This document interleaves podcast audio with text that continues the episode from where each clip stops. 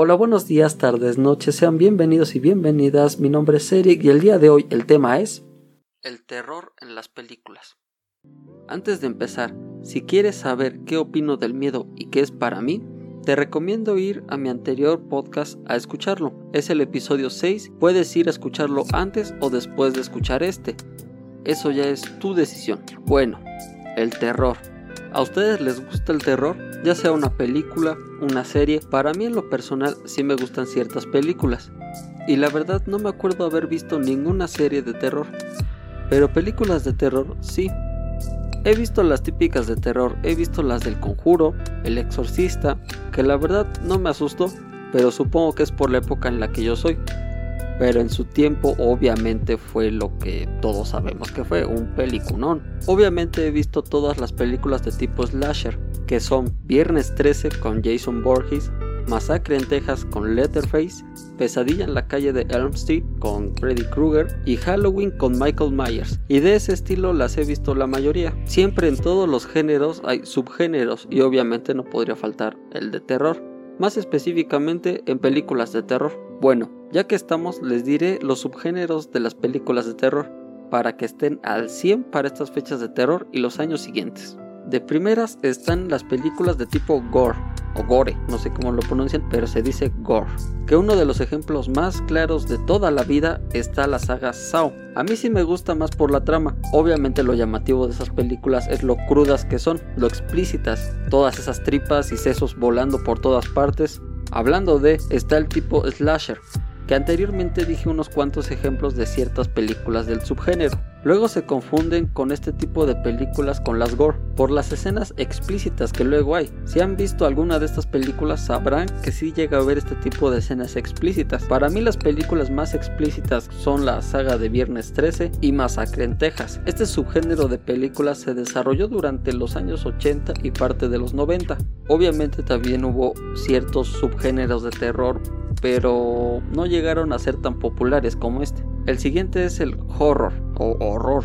Este es el subgénero de terror más común y más famoso últimamente en estos años, pues trata de presencias o manifestaciones paranormales. Aquí encajan cintas como El Exorcista y recientemente la saga del Conjuro, que obviamente la mayoría sabrán que fue los que crearon la muñeca Annabelle y al demonio Balak, mejor conocido como la monja. Pero mejor explicado de este subgénero puede verse en El Resplandor o Cementerio de Mascotas, ambas adaptaciones de Stephen King, donde el mal no tiene presencia física, si se manifiesta a través de terceros, o sea, posesiones, todo ese tipo de cosas. Son los mejores ejemplos del subgénero. Está el thriller y no la música de Michael Jackson, sino el subgénero de terror. Este es otro de los subgéneros de terror en el que su componente principal es el suspenso. La mayor parte de estas películas es el suspenso, obviamente, ya que es estar al borde del asiento para tener la intriga de qué es lo que va a pasar. Para mí, estas son las que más me hacen sufrir por el suspenso y la intriga.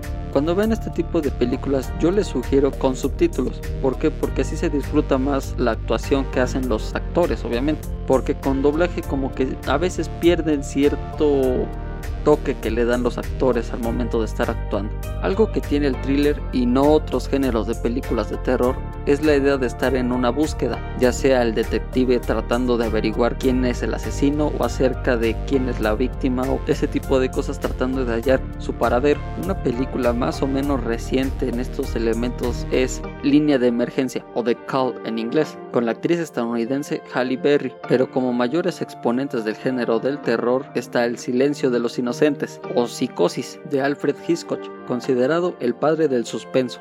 Y por último, pero no menos importante, está el subgénero de terror psicológico. La mayoría suele identificar con facilidad los tipos de terror antes dicho, pero no al terror psicológico. Y es que en este caso el terror puede adoptar muchas formas y en todas ellas tiene que atacar la mente de las personas. La mayoría de películas son de la perspectiva del protagonista, por lo que sus alucinaciones o delirios se confunden con la realidad y así es más sencillo de contar la historia para el público. Las películas de este tipo son La isla siniestra de Leonardo DiCaprio, pero hablando de clásicos está El bebé de Rosemary. Este tipo de subgénero es el que menos me llama la atención para mí. Estos son los subgéneros de terror en las películas más usados porque obviamente hay muchos más como creepypastas, metrajes encontrados y muchos más que obviamente no los estoy menospreciando, pero para mí las de metraje encontrado, un claro ejemplo son la saga de actividad paranormal, pero seamos sinceros, también son los menos conocidos,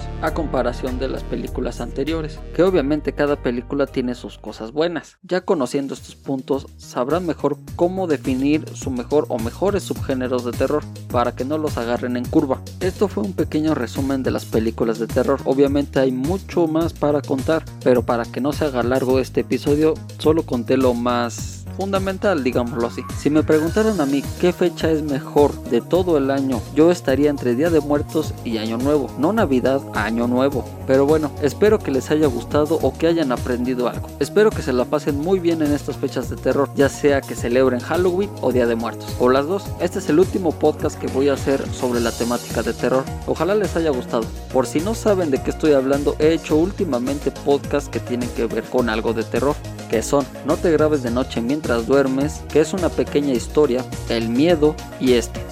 Si gustan pueden ir a darles una checada, así que espero que les haya gustado este capítulo. Iba a sacarlo mucho antes de estas fechas, pero por problemas personales tuve que sacarlo casi casi el mero día. Así que hasta luego y muchas gracias por escuchar.